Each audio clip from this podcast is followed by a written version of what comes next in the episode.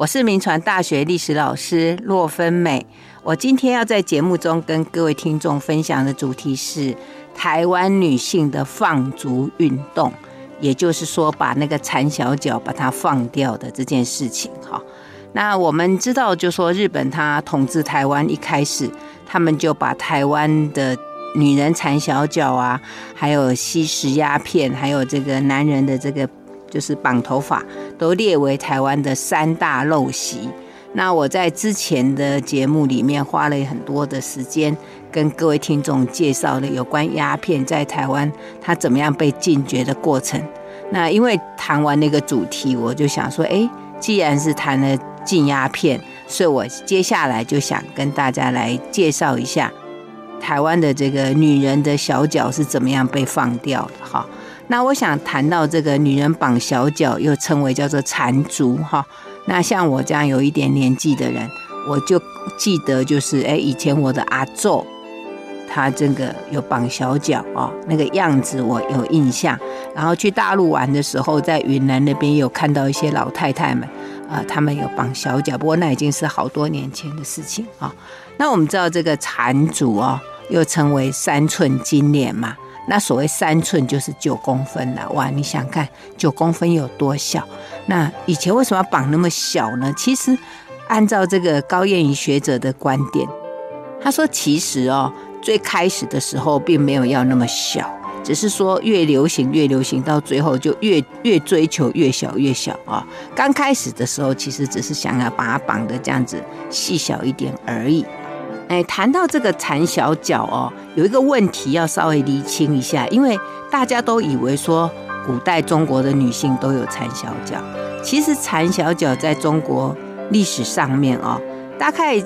到目前知道最早谈到缠足的，就缠小脚的是宋朝的学者张邦基，所以可能是那个时候才开始流行。可是我们现在不是都有一个传说，说这个呃南唐李后主的这个刘裕，他有一个舞技叫咬娘吗？那是五代时期嘛，哈，所以应该是那个时候开始流行。可是这个传说其实是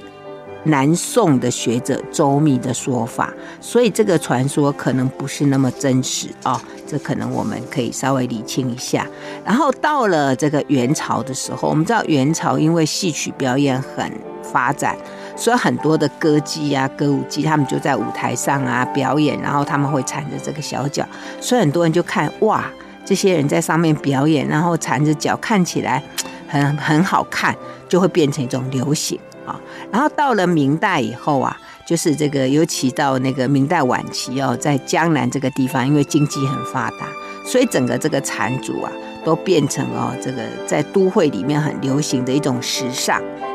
那我们知道清朝哦，其实清朝他们满人是不绑脚的，所以康熙皇帝的时候，他曾经认为，就说这个缠足是汉人的一种标记，所以禁止。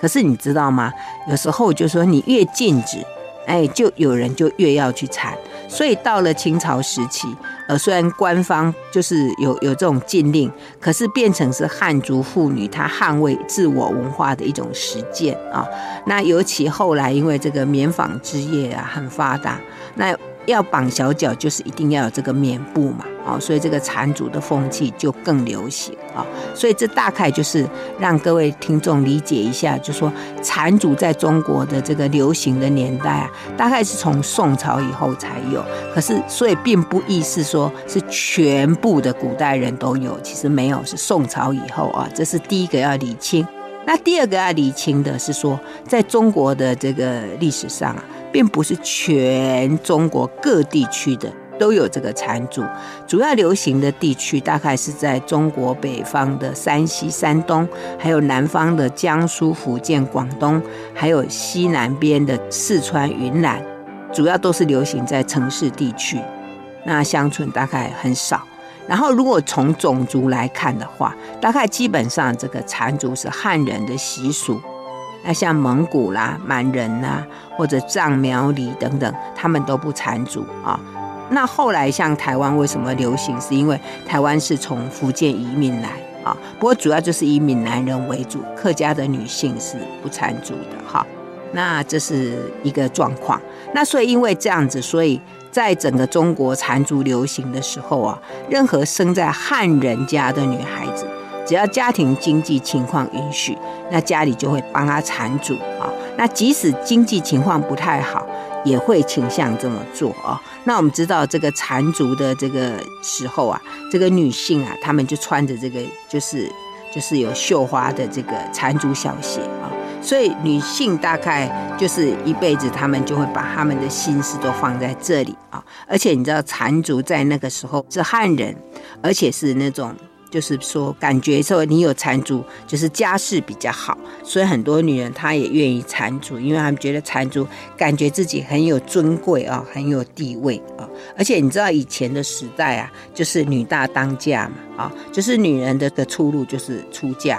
所以在那个时候啊，没人就都不会问说，哎，她长得好不好看啊，漂不漂亮啊，都是问说，哎，她的脚有多小啊？好，所以他们认为说，你有一张平凡的脸是老天给的，可是你如果有一个绑得很差的脚，就是你很懒惰啊，只有这个仆人啊，只有这个女佣啊，啊，她才是一双大脚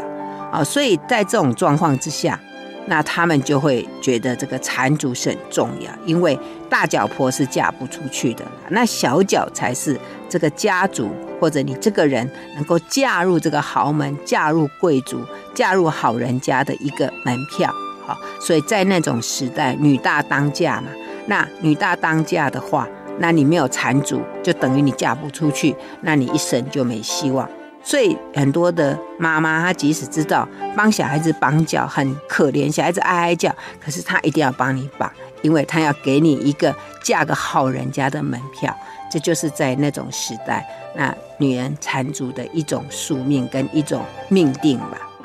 那我们知道，就是说，呃，我刚提到说，在台湾的话，那大概就是闽南人的家庭都会做，那客家人的女子她们就不会做啊。所以这大概是。这个状况好，那缠足这样就是在古代来讲，这是一种女性美。可是其实在中国跟台湾，到了十九世纪末之后，它就受到挑战，它就被被认为是不好的啊，然后就开始逐步推展了我们今天所要讨论的这个放足运动。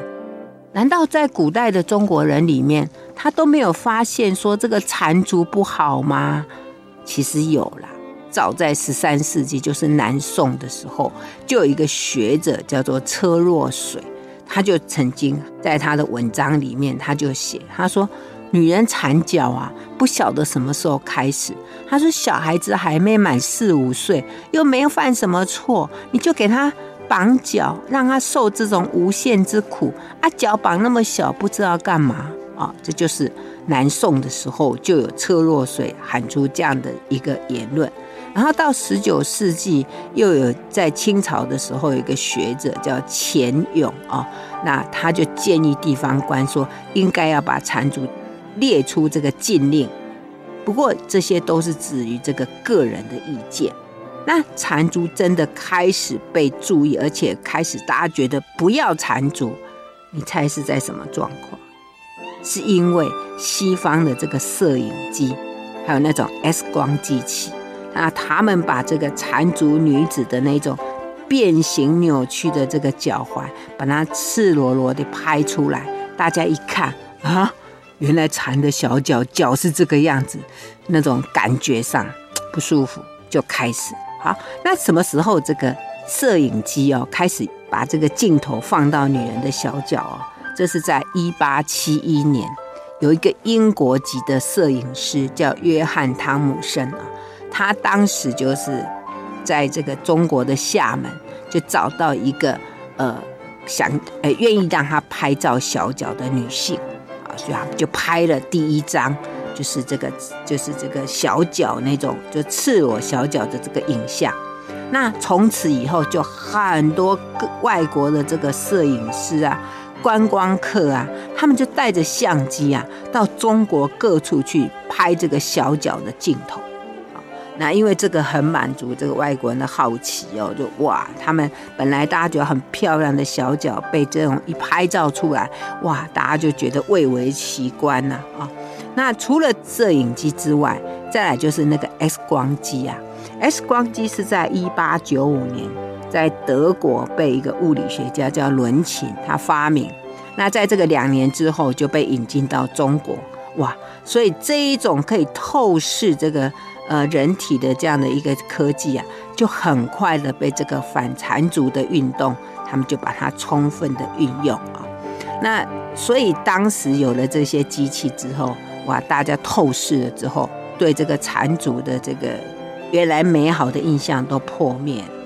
那所以这里我们就谈到说，在当时中国的这个所谓放逐运动，哈，那当时最主要都是外国人，呃，在推动。那在这个比较早期的时候呢，就是最早在中国的这个很多传教士一进来，他们第一个就会觉得说，哇，中国的女生绑这个小脚，呃，真的是感觉很残忍啊。所以有一对那个英国的基督教传教士麦高温。他们这个夫妻呀、啊，在那个厦门传教的时候，他们几乎每天晚上都有听到那个小女孩发出那个刺耳的那个惨叫声，可是他们身边的中国人好像都没有反应哎，而且每次这个。麦高温的这个老婆啊，去劝告那些母亲说：“哎，你不要替你女儿缠脚的时候，得到的都是女孩子的母亲很愤怒的说：‘你不知道啦，我如果不帮她缠足啊，她会面临不幸的。’那这个麦高恩夫妇啊，他们在中国传教了十五年之后，他们发现说信徒是有增加啦。但是他们再怎么样都不愿意放弃缠足这件事情，所以后来他们就在一八七五年的时候，就在厦门成立了一个戒缠足会啊，那就是为了要宣扬这这个事情。那他们就把它喊出一个叫做天主啊，他们就说这个就把基督教义呀，把它放入了这这个部分。当时这个麦高文夫妻啊，他们在中国传教了十五年，他们发现说信徒有增加，可是再怎么样，大家都不肯舍弃这个缠足这个习俗，所以后来他们就在一八七五年就在厦门成立了一个戒缠足会，就是强调所谓天足，好，他们就提出说，上帝赐给人的是天赋双足，好，这是。就是不要去绑这个脚，而且呢，就提出了所谓的性别平等这样的议题出来。可是光讲光讲，这个成效很慢。然后到了一八九五年，就是二十年之后，有一个英国商人叫利德，他的太太就是利德夫人，他就集合了大概有十十多名的这个在上海的这些外籍的女士，他们就一起开创了一个叫天足会。然后在他开创天足会之后，就四年之后，他就开始到中国各地去巡回演讲。然后他在演讲的时候啊，这个这个才小脚的这个照片，好，这种透过 X 光、透过摄影机出来的这个很扭曲的这个照片，就变成他演讲时候的道具，他就会拿出来讲啊。那你看哦，让他这样一讲，不要说听他讲。你光看那照片都有够震撼，他就说：“你们这些啊，认为小脚漂亮的男性，就是因为你一定没有看过，就是这种柔弱的这个小脚，你就会被那个外面包的很漂亮的这个精美的小鞋所蒙蔽。啊，所以呢，这个立德夫人，他就很致力的去揭露这个缠足的这个小脚的真面目，然后他提倡说：天足美。”缠足丑，就是天生的这个大脚才是漂亮，那个绑的那个小脚很丑啊，所以再让他这样宣导之下，就造成这个影响就非常的大啊，甚至呢，他们还去建议慈禧太后说，要他把这个缠足这个事情把它给禁止掉。那缠足这些事情啊。就在这些外国人把它污名化的宣传之后，哇，对当时的这个中国知识青年来讲，他们简直觉得这个女人绑小脚真的变成野蛮呐、所以康有为啊，在这个一八九八年，他有一个奏折啊，就写给写给皇帝，他就说，他就说妇女缠小脚的照片哦，让外国人讥笑，说中国人很野蛮，他觉得非常的羞耻啊。然后胡适也说，他说在全世界的人类里面啊，找不出有第二个国家有这么野蛮的制度，所以可见那个时代的这个中国青年，他们是呈现那种。就是严重的一种野蛮焦虑啊！那尤其那时候那个《天演论》的翻译进到中国嘛，就有这种所谓的就是国族存亡的危机，呃，所以他们就开始注意到说，哦，为什么中国那么弱？原来就是有这一半的人口，就是这些女性啊，她们身负这个所谓强国强种使命的这些母亲们，她们都绑着那个小脚，然后。这个小脚就会影响他们的身体，所以他们觉得哈，国家的衰落就是因为这些女人绑小脚，所以为了国家要强盛，要把女人脚给放掉是必要。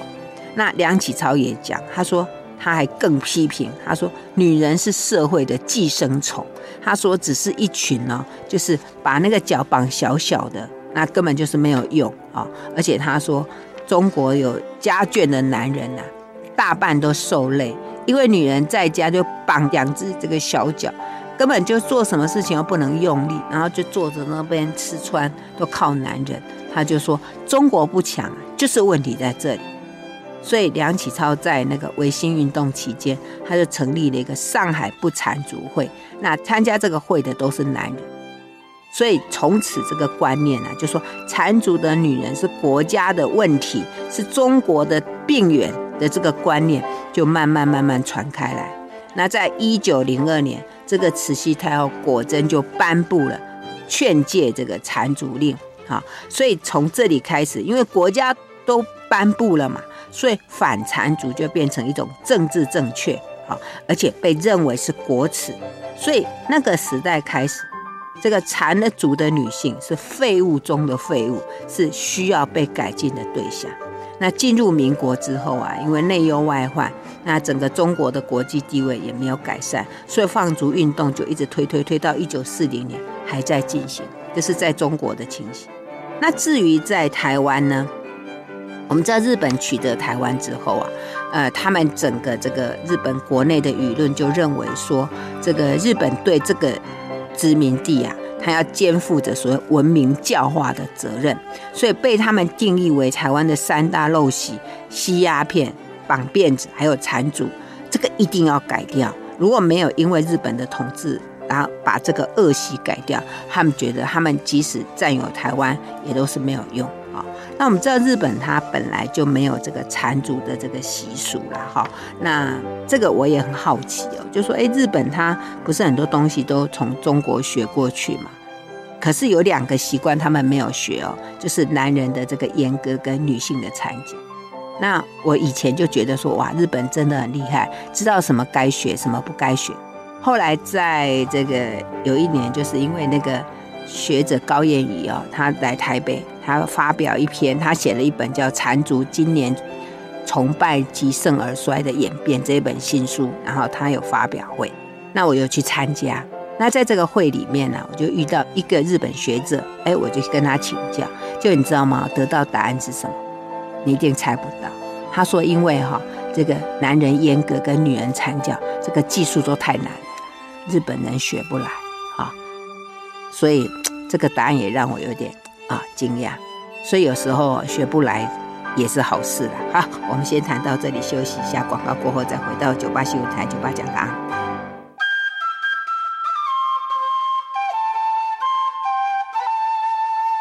欢迎回到九八新闻台九八讲堂，我是洛芬美。我今天在节目跟各位听众分享的主题是台湾女性的放足运动。也就是把这个缠小脚把它给放掉的过程啊。那我们知道，就是说，哎，日本统治台湾之后啊，他们觉得台湾有三大陋习，一个就是吸鸦片，一个就是男性变法，还有女人的缠小脚啊。那我们之前有花了很多时间谈到鸦片的问题，那今天就是来谈这个女性的小脚怎么被放掉。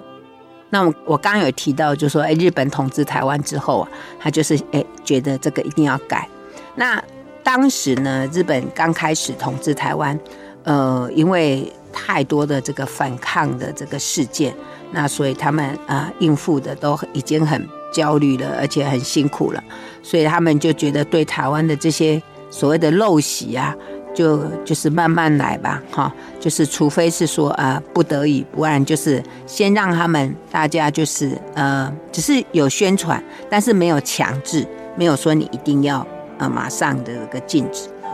然后一直到这个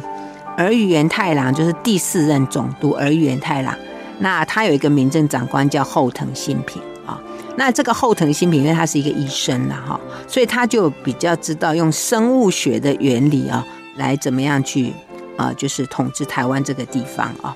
那当时他们就说，在政令上没有严格的限制，可是，在媒体上，在宣传上面，他们还是不断的宣传。所以开始的时候，他们就透过当时这个就是官方色彩非常浓厚的这个报纸，叫《台湾日日新报》，他就会在文章里面呢，他们就常常登一些，呃，譬如说，哎，这个台风消息啊，然后就说，呃，譬如说，这个一八九八年八月六号有一个强烈台风侵袭台北，然后他就说，哇，当时台北呃死伤人数严重，然后呢，据官方统计，死伤的人数里面呢，总共有。八十五个人死亡，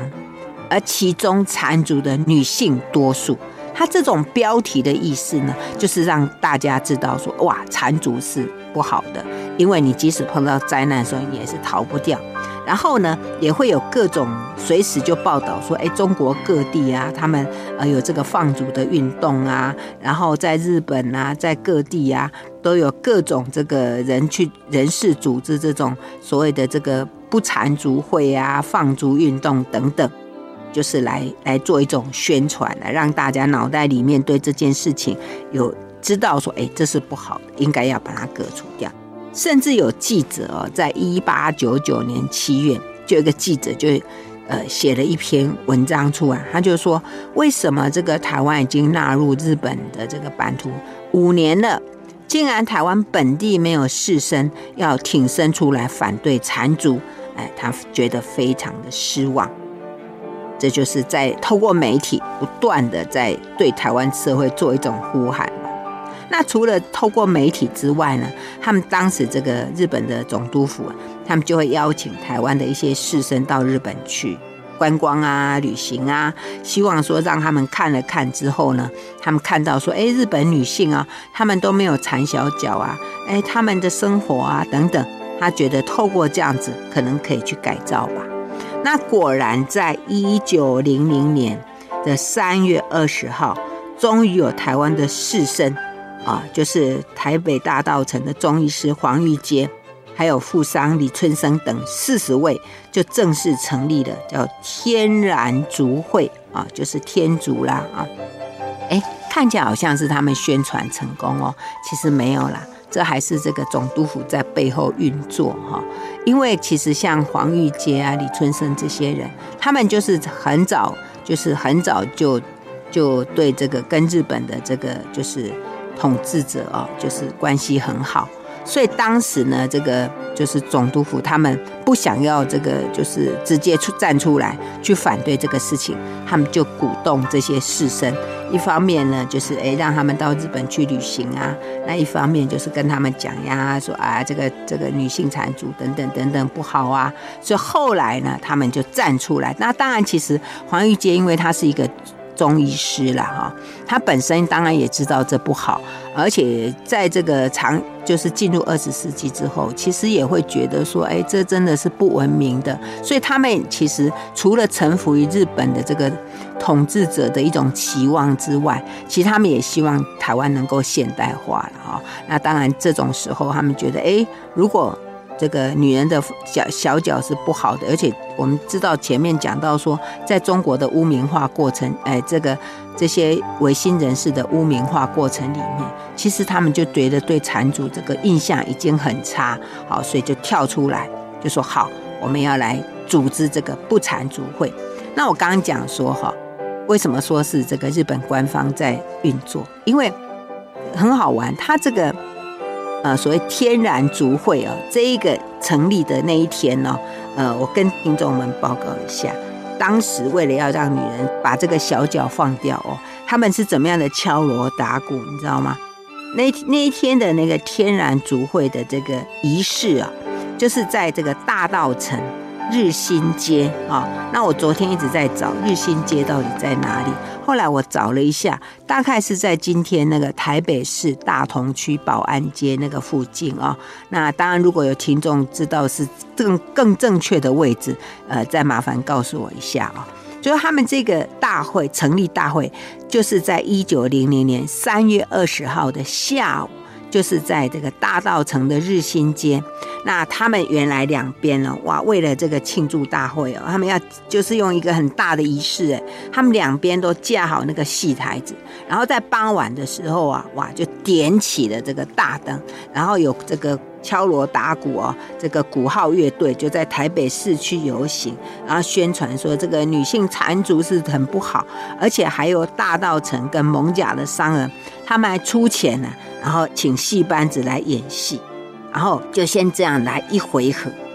然后这个一回合之后呢，才开始正式的这个典礼，然后这个典礼呢，就有当时的这个台湾的这个总督儿玉源太郎。还有民政长官后藤新平，还有台湾的知县村上义雄，他们就亲自亲自出席。然后除了这些高官之外，那当然有台湾的士绅，好，另外还有日本商人，还有一些这个就是说日本的一些呃红十字会的一些呃女性参加。啊，只有这少数的女性呢，大部分都是男人，啊，总共是两百五十人，真是盛况空前。啊，然后在会议里，在这个会中，哇，这些人就上台致辞啊，就说哇，这个女性的缠足啊，这真的是不好啊，所以我们要趁这个时候就来改变啊啊！各位听众有没有发现很好玩？放个女人的小脚要这么大肆张罗，为什么？因为这是代表一种，在这个整个场合里面，你发现有日本的官方。还有台湾的士绅，对不对？然后在这个场合里面，就是表示说，哇，台湾要开始走向文明啊！那这个日本的男人跟台湾的男人，他们做了一个呃宣誓，就说我们要把我们这个台湾家里面这个女性的小脚给革除掉。好奇怪啊，女人的脚为什么是男人来割呢？好好玩啊！但是你就知道说，这是第一次啊，就是不管是。日本的官方或者台湾的士绅，他们就是来挑战台湾的这个所谓的陋习。那我刚刚讲说，这个有日本的官方在操弄，为什么？为什么有那么多人呢？除了日本的官方之外，台湾的士绅呢？因为日本他统治台湾之后啊，他有就是尽量要拉拢台湾的这些士绅，所以那个时候啊，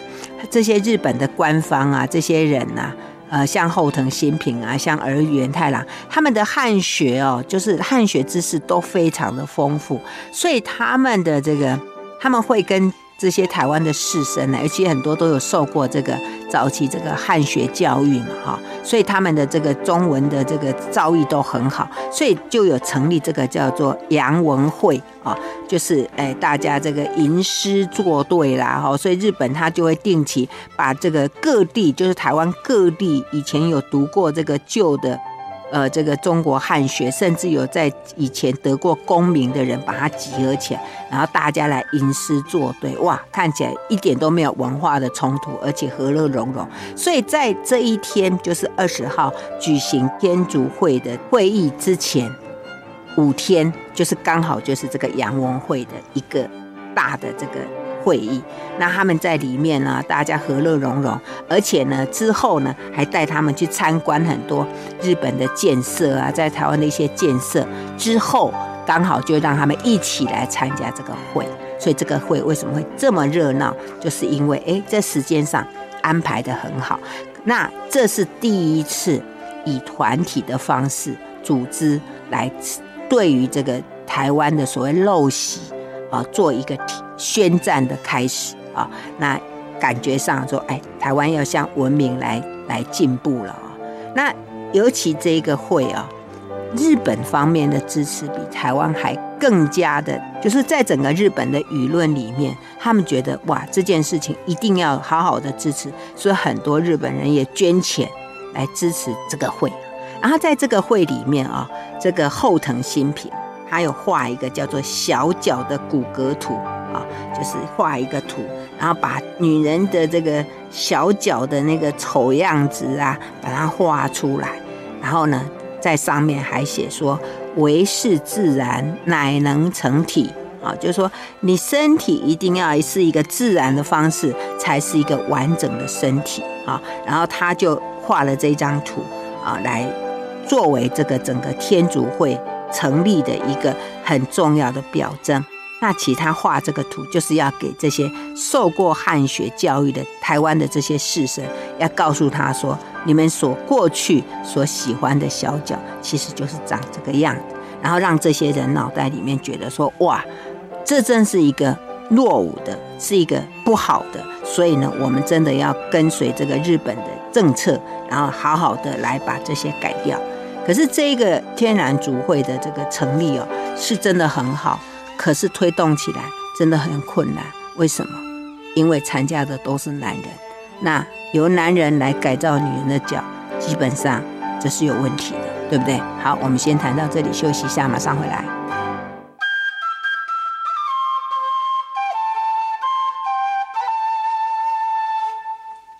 欢迎回到九八新闻台九八讲堂，我是洛芬美。我今天在节目中跟各位听众谈的是台湾女性的放逐运动啊。那我刚提到说，这个日本他统治台湾之后，他们就极力要把台湾的鸦片呐、啊，还有这个男人的绑辫子，还有女人的脚，然后这个陋习要改掉。那鸦片的问题我们之前谈了，然后接下来呢，我就想跟大家来谈一下这个女人的缠足啊，就绑小脚。跟男人的的剪辫子，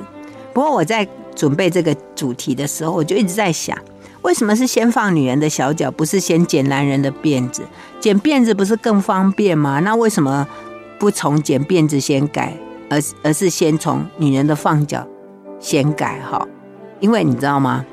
这个当时这种在台湾的社会里面，当然是以男性为主导嘛，哈。那改别人是比较简单的，要改自己很难的哈。那所以日本也不敢去挑战台湾男人剪辫子这件事情，因为你你把这些台湾的男人把他激起来，让他去反对你，他也很麻烦。那反正女性嘛，在家里面只要男人说了算，对不对？所以在这个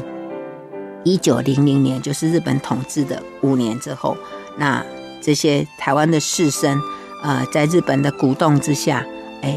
他们当然一方面也觉得也想要现代文明嘛，啊，那这个缠足在当时大家已经认知到，尤其是因为透过这些照片呐，透过这些图像啦，以前是会觉得哇，那个绑脚的这些小脚真的很漂亮，可是看到那个那个小鞋里面的那个已经扭曲的这个骨头，哇，真的觉得太残忍了。所以你知道吗？那时候的男人哦，因为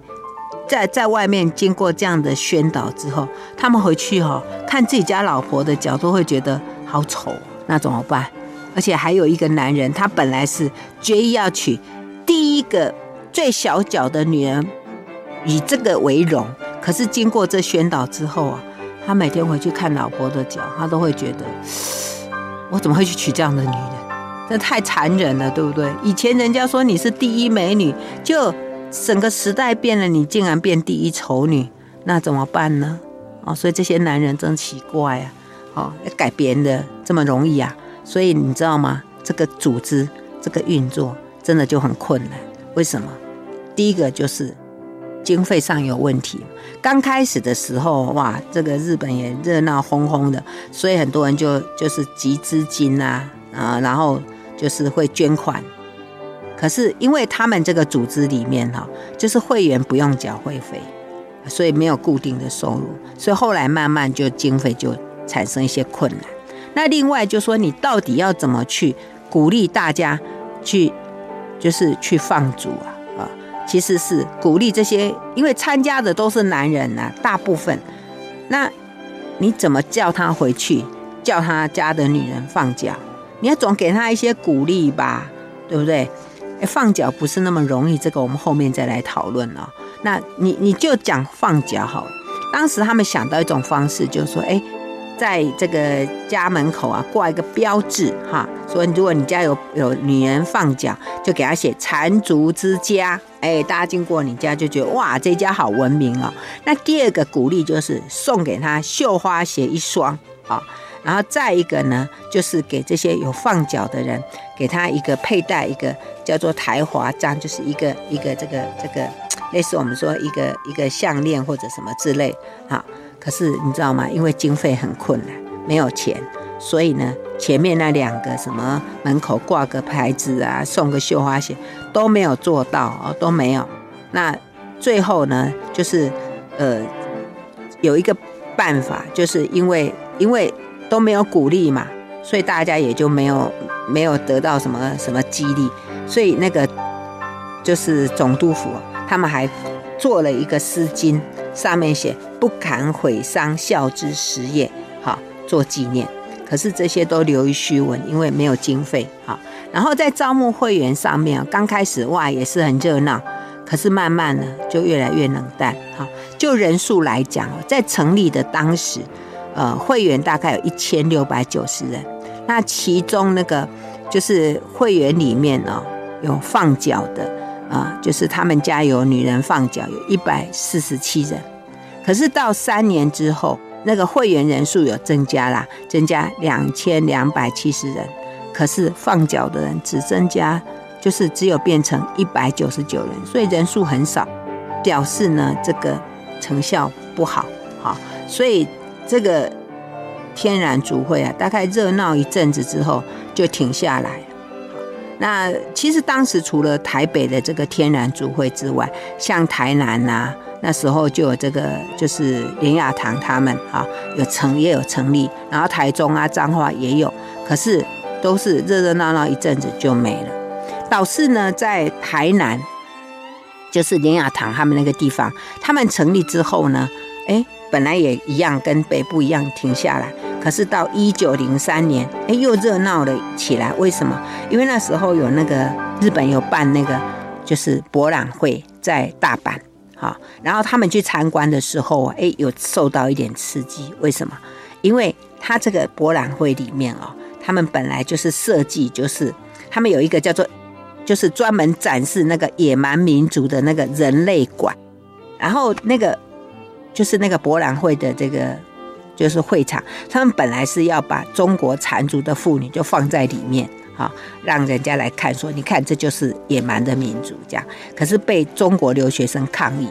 那日本后来就从台湾招募了一个二十岁的一个小脚女性，然后放在那里，然后跟台湾的原住民放在那里，说那个叫做野蛮民族的人类馆。然后呢，他聘用几个那个缠小脚的少女，在所谓的台湾馆的那个吃茶店担任侍应生。那你想看这些台湾的士绅去一看啊，原来这叫野蛮啊，所以他们一定心理上有被刺激。所以他们回来之后呢，他们又提开始提出来说，哎，要重视女子教育啊，然后呢，要来这个就是解决这个缠足问题啊，他们就开会就讨论说要怎么样来做，要怎么样来做哦啊，然后呢还规定说，哎哎，以后呢这个我们会员的女女儿六岁以上就不能给她缠足，那儿子如果十岁以下的，以后都不准再娶这个有绑小脚的女人等等，就是有各种的规定。可是后来又不了了之啊，所以这个整个这个台湾这个缠足的的这个数据啊，就是放脚的这个数据，在一九零五年的调查里面啊，那时候台湾全部绑小脚的大概有八十多万，那时候台湾女性的人数大概一百四十多万，好，然后再扣除掉五岁以下还没有达到这个绑脚年龄的这些幼儿，所以大概全台湾有。三分之二，这个女性是缠脚。好，那我们来看说，呃，在整个这个当时的这个推动之后哦，就发现说这个缠脚的女性还是很多，所以可见就是这个推动的效果不好。那为什么效果不好哦？其实有几个原因。第一个原因就是说，其实当时哦。这些日本的这些官方，他们其实是呃这个推动这个所谓天竺会啊，他们其实是一种呃对这个台湾的这个士绅呐，就是用一种所谓的怀柔跟垄断。然后台湾本身的士绅，他们也把这样的一种天竺会当作是跟这个日本官方建立关系的一个场所，所以整个这个会议的参与者，我刚刚提到都是男性。然后这些人本身，他们家里面的女性真正缠脚的很少，而且最主要的是说，因为女女人绑脚这件事情，对台湾的女性来讲。他们就是存在一种，就是你绑了脚，你才会嫁得好的这种风俗。那这怎么可能？你说说断就断，对不对？而且呢，当时就说，如果你想要透过教育，然后来改造，可是那时候女生上学的很少，所以即使课本编一个说，哎，缠足不好这样的课也没用，因为很少女生上学嘛。哦，所以这个效果不好。还有一个更有趣的答案，我在查资料。他说，因为当时这些台湾的士绅，他们其实还蛮怕老婆的，所以呢，你说你回去叫叫家里面的女性放脚，他一喊为什么？因为你知道脚要放很难呢，那个脚一绑了，你要放掉它。哎，更痛哎！你绑脚的时候很痛，可是你要放掉它更痛。所以你只是这些人热热闹闹开个会啊，然后呢，大家这边嘻嘻哈哈的，还请人家来演戏，然后宣传一下，就说好了，我们要开始推展小脚，怎么可能？这次是推展不出来的。所以这个放足运动到呃一九零五的时候呢，它其就是在一九零零年一直到一九零五年。这个效果是很差，那后来又是怎么样把它推展成功的呢？我们下次再来跟各位听众来报告。那我们今天节目就进行到这里，谢谢收听九八讲堂，再见喽。